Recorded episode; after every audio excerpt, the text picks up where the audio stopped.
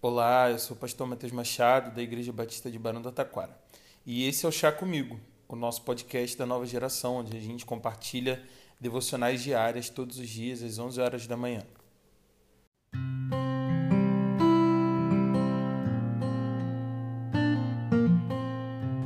Provérbios 15, no versículo 3, a palavra de Deus nos diz o seguinte: Os olhos do Senhor estão em toda parte, observando atentamente os maus e os bons.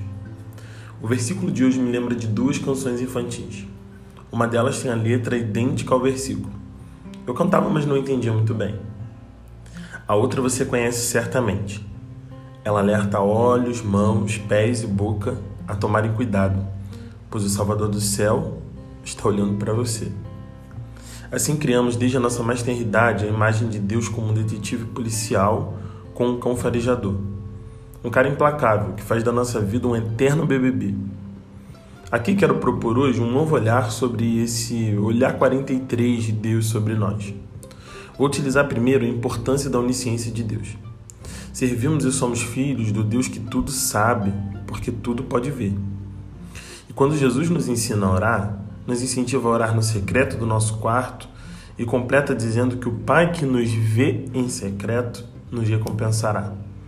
A gente ora achando que Deus nos ouve, mas na verdade Jesus diz que ele nos vê. O que dizer também do Salmo 139, onde Davi declara que não há como se esconder de Deus. Ele sonda, conhece, sabe todos os pensamentos, sabe o que vamos falar antes que a palavra chegue até a nossa língua. Saberia se fizesse um esconderijo no céu ou na sepultura, se voasse pelas asas da alvorada ou nos extremos do mar. A sensação que Davi expressa através de palavras é que não importa onde quer que ele estivesse, ainda assim Deus estaria ali. E o que ele diz no versículo 6 é: Tal conhecimento é maravilhoso demais. Ou em outras palavras, tudo isso é muito brabo, tudo isso é muito incrível. Davi parece estar consciente da onisciência de Deus e, de igual maneira, maravilhado com a soberania de Deus. Esse é o mesmo Davi que foi escolhido entre sete irmãos, sendo eles mais velhos que ele. O profeta Samuel ficou se indagando quem era o filho escolhido de Jessé para ser o próximo rei de Israel.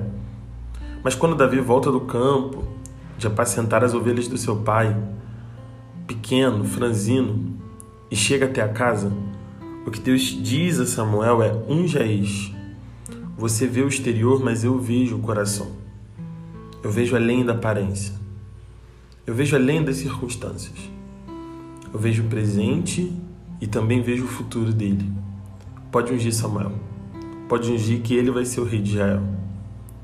E assim Samuel faz, porque os olhos do Senhor estão em toda parte, observando atentamente aos maus e os bons.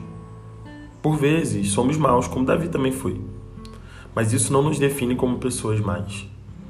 Também somos bons e temos nossa parcela de bondade, amor, fidelidade, paciência, entre outras virtudes que Deus vê em nós ao longo da nossa vida e da nossa jornada. Por isso entenda que esse profundo olhar te alcançou antes mesmo que você tivesse forma ou cor. São olhos de amor, de graça e de perdão. Esses são os olhos do seu Pai. Seja bem-vindo a esse olhar e permita que esse olhar penetre todo o seu ser da maneira mais carinhosa e incrível que pode. Porque esse é o olhar do seu Pai. Que Deus te abençoe. Até breve.